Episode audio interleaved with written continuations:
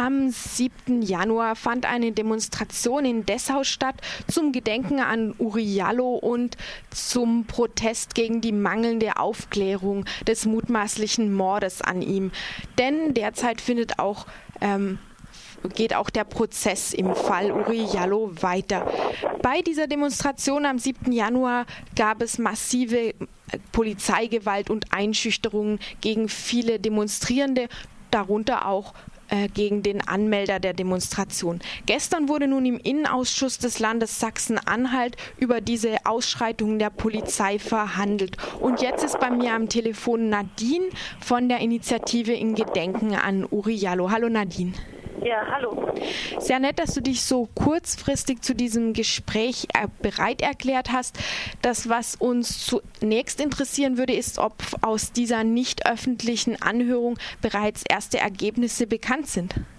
Ja, das sind sie. Und zwar ist es so, dass die ähm, ähm, der Innenminister und der Polizeipräsident Stellung bezogen haben dazu, ähm, eine sehr einseitige Stellungnahme abgegeben haben, in der es heißt, dass die Gewalt vor allem von den Demonstranten ausgeht und die Polizei einfach nur reagiert hat. Eigentlich sollten Videos gezeigt werden, also Polizeivideos. Ähm, die wurden allerdings nicht gezeigt, weil die Staatsanwaltschaft ermittelt und deswegen die Videos nicht ähm, ja, im Innenausschuss gezeigt werden konnten.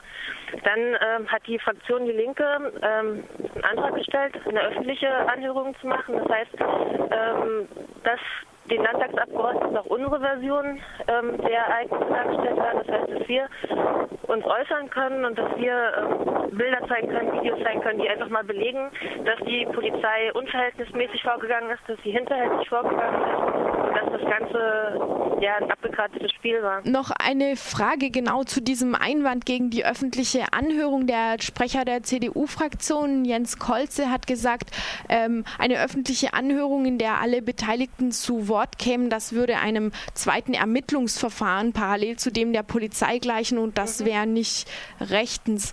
Was würdest du dem entgegnen? Ähm, na, jetzt ist es so, dass die Fraktion Die Linke ähm, eine Sitzung machen möchte, eine öffentliche Sitzung, in der wir uns halt ähm, äußern können. Ähm, das werden wir wahrscheinlich wahrnehmen.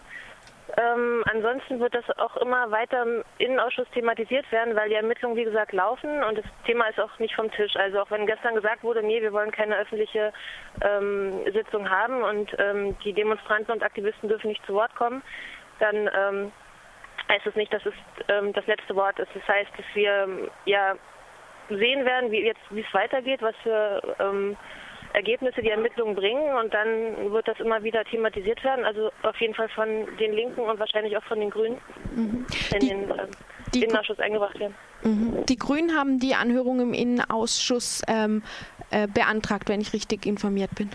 Nein, die Linke. Die Linke auch. Die, Linke. Mhm. Mhm.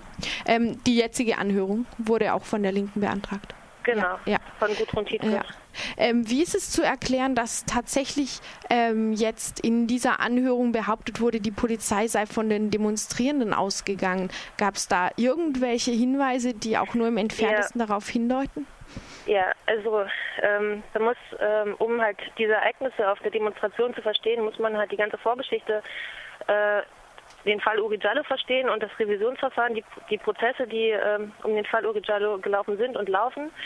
Ähm, da sieht es so aus, dass das Innenministerium, die Polizeidirektion Dessau äh, sowie ja, das Polizeirevier Dessau ähm, den, den Fall Uri Jallo oder die, diese Selbstentzündungsthese, die sie halt von Anfang an auch durch die Staatsanwaltschaft vertreten wird, ähm, manipuliert haben. Das heißt, im Fall Uri Jalle wurde nie in Richtung Mord ermittelt, weil äh, vom Innenministerium und den höheren Instanzen ähm, ja einfach äh, richtungsweisende ähm, Ermittlungsausrichtungen ähm, vorgelegt wurden. Das heißt, ähm, die Polizei aus Stendal, die damals mit dem Fall beauftragt wurde, die hatte gleich an ihrem Untersuchungsauftrag stehen, der Mann hat sich selber angezündet und ähm, wir ermitteln einfach in Richtung fahrlässige Tötung bzw. Körperverletzung mit Todesfolge, was dann der Staatsanwalt gemacht hat. Ähm, allerdings wissen wir aus dem Revisionsverfahren, das seit Januar 2011 in Magdeburg läuft, dass, äh, wie gesagt, das Innenministerium und die Polizeidirektion, damals Brigitte Scherber-Schmidt, die Polizeipräsidentin, maßgeblich Einfluss genommen hat auf diese ähm, Ermittlungsausrichtung. Mhm. Und deshalb sind wir der Meinung, dass egal was der, ähm, der Polizeipräsident erzählen möchte, was uns das Innenministerium erzählen möchte über unsere Gewaltbereitschaft, das ist alles gelogen. Wir werden seit sieben Jahren wird, werden Mitglieder und Aktivisten der Initiative mit Repressalien der Polizei belegt. Äh, unter anderem steckte auch der Georg Findeisen dahinter, der Justiziar der Polizei, der jetzt am Montag von ähm, Holger Stahlknecht, dem, ähm, dem Innenminister, abgesetzt wurde. Er soll und sowohl als er hat sowohl als Zeuge ausgesagt im am, am Beginn des Prozesses um den Fall Uriallo und soll jetzt auch die Polizei über ihr Vorgehen bei der Demonstration beraten haben.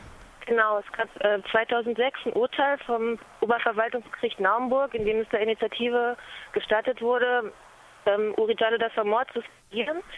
Und der Georg Findeisen hat den derzeitigen Polizeipräsidenten halt falsch beraten, indem er ihm gesagt hat, äh, das ist ähm, eine Straftat, zu sagen, Uri Jallodas Mord oder Transparente mit dieser Aufschrift zu tragen.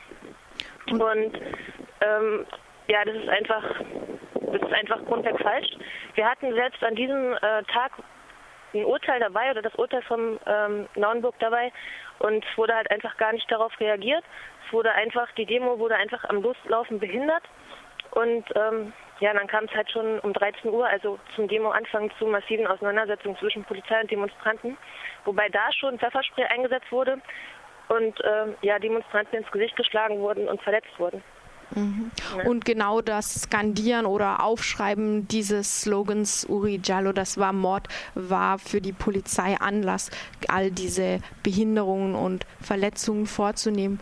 Ja. Ähm, über die, über die Anhörung im Innenausschuss hinaus und über die polizeiliche Aufklärung, die ja endlich doch auch gefordert wird und gerichtliche, wird auch auf der Straße trotzdem weiter protestiert. Heute soll es noch eine Kundgebung geben.